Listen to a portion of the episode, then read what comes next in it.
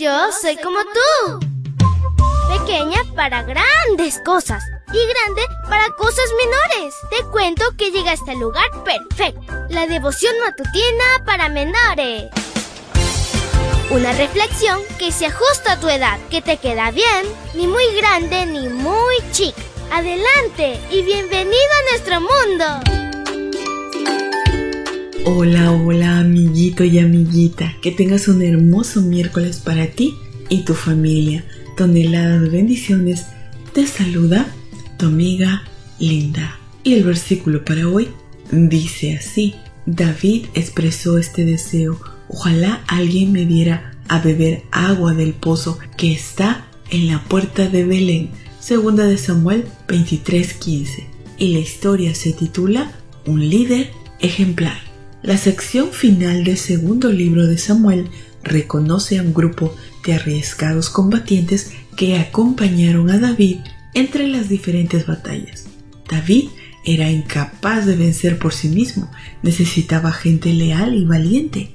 La mayoría de estas personas que aquí se mencionan procedían de la tribu de Judá. Esto es razonable, pues era la tribu de David, pero también había combatientes que procedían de la tribu de Benjamín, que eran la tribu de Saúl. Esto nos indica que todos estaban interesados en el éxito nacional.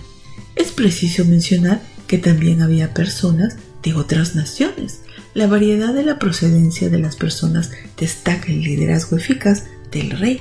Reconocían tanto su capacidad estratégica como la mano de Dios que lo acompañaba y bendecía sus proyectos. Por lo tanto, quisieron ser parte de la historia de las asombrosas conquistas que Dios estaba realizando a favor de Israel.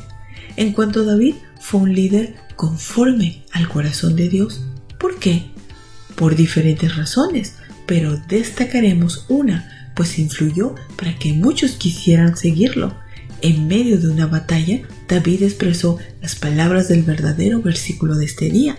No hay nada malo en querer satisfacer la sed, pero en ese momento era un lujo beber agua y sobre todo era arriesgado intentar conseguirla. Sin importar el riesgo que implicaba, tres de sus valientes entraron al territorio enemigo con el único propósito de ofrecérsela a David. La Biblia atribuye esta acción de los tres como una hazaña. Aunque David apreció el valor de los tres, rechazó beberla, pues le pareció inapropiado darse ese gusto como rey, pues tres arriesgaron sus vidas. Otros estaban luchando y quienes estaban a su lado indudablemente también tenían sed, pero no había agua para ellos.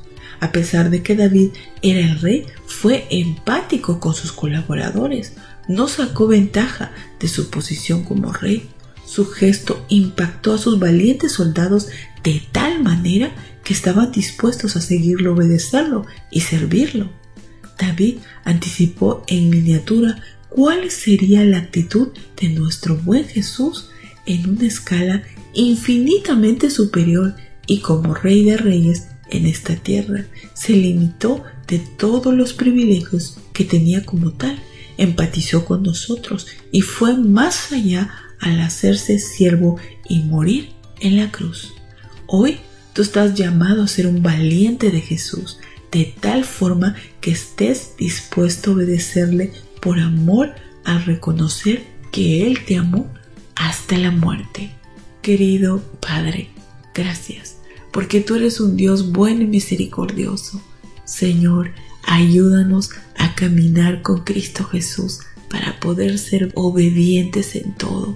Gracias Jesús, porque diste tu vida en la cruz y porque Señor nos diste el regalo aún inmerecido, la vida eterna. Alabado sea tu nombre.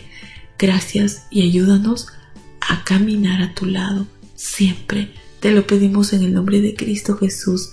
Amén y amén. Abrazo tototes de oso y nos vemos mañana para escuchar otra linda historia. Hasta luego. Hoy creciste un poco más. ¿Qué?